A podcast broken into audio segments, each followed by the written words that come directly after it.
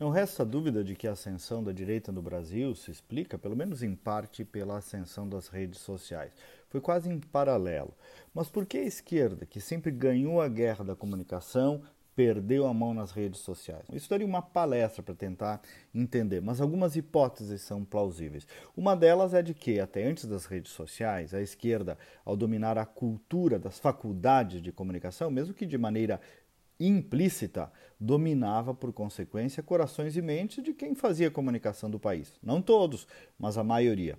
E as pessoas, então, com potência de voz, ou seja, com audiência, eram muito poucas. Meia dúzia de gente tinha audiência no Brasil.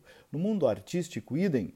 Dominou também os sindicatos, que até a década aí de 80, 90 também tinha influência social. Pois bem, a rede social estragou completamente esse jogo. Poucos tinham muita audiência até então. Agora, depois dela, muitos têm muita audiência. Tem gente que ainda não se apercebeu dessa mudança, mas isso é decisivo.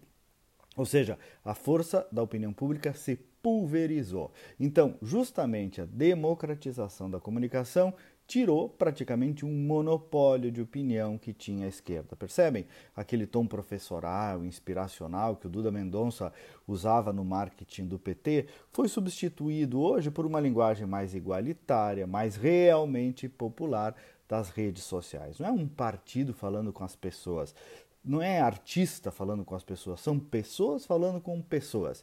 Te usando o zap, falando com te usando o zap. Ora, isso tem muito mais empatia. Só que o que agrava tudo isso para a esquerda, isso aqui analisando, é que ela erra também no diagnóstico. A maior parte continua achando que quem criou a tal da direita foram as fake news, as fake news. Ou seja, no fundo, é pensar que o povo é burro tolo, enganado. Notem que essa análise que fazem não tem nenhuma autocrítica, não tem nenhuma compreensão do fenômeno social mais profundo das redes sociais. Apenas essa simplificação risível e por isso mesmo equivocada. E ainda há os que pensam que foram os robôs.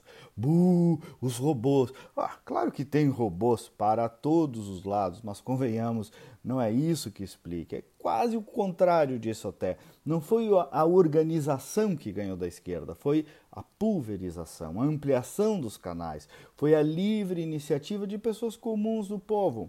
Entenderam então agora por que, que muitos querem proibir, regulamentar, inibir as redes sociais? É por isso, gente, é por isso. E podem tentar, mas ninguém segura mais essa transformação social de liberdade trazida pelas redes sociais. Pode melhorar, apurar, evoluir, mas inibir ninguém vai conseguir como querem. E a propaganda de TV, por outro lado, continua tendo grande influência, não nos enganemos, grande influência na eleição. Mas isso é assunto para uma próxima análise. Até amanhã e vamos com fé.